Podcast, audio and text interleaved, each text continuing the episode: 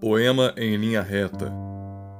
Fernando Pessoa, Álvaro de Campos. Nunca conheci quem tivesse levado porrada. Todos os meus conhecidos têm sido campeões em tudo.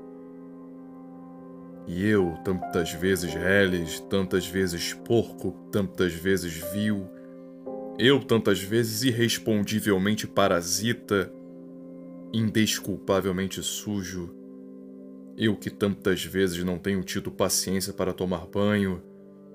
Eu que tantas vezes tenho sido ridículo, absurdo, que tenho enrolado os pés publicamente nos tapetes das etiquetas, que tenho sido grotesco, mesquinho, submisso e arrogante, que tenho sofrido enxovalhos e calado, que quando não tenho calado tenho sido mais ridículo ainda eu que tenho sido cômico às criadas de hotel.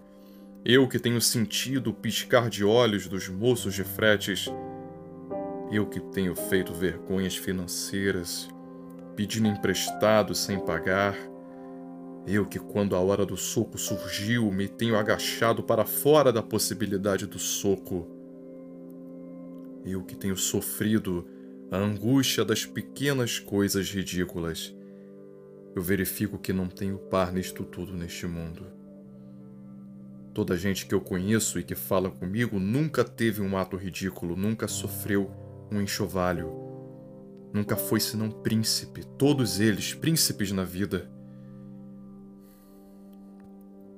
Quem me dera ouvir de alguém a voz humana que confessasse não um pecado, mas uma infâmia, que contasse não uma violência, mas uma covardia, não, são todos o ideal.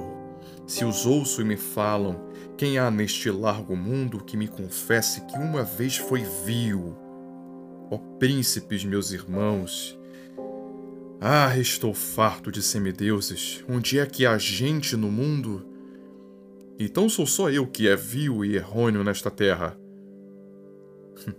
Poderão as mulheres não os terem amado. Podem ter sido traídos, mas ridículos nunca. E eu que tenho sido ridículo sem ter sido traído, como posso eu falar com os meus superiores sem titubear?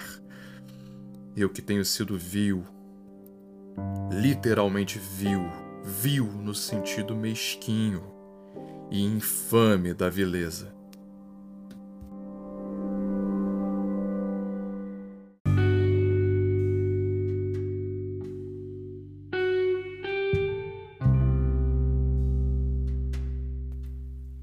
Esse é o Cotovia, o seu podcast de áudio leitura de poesia.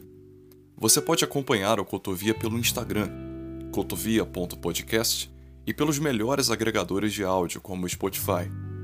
Eu sou Rafael Valadão, professor, flamenguista e leitor. Obrigado pela sua audiência.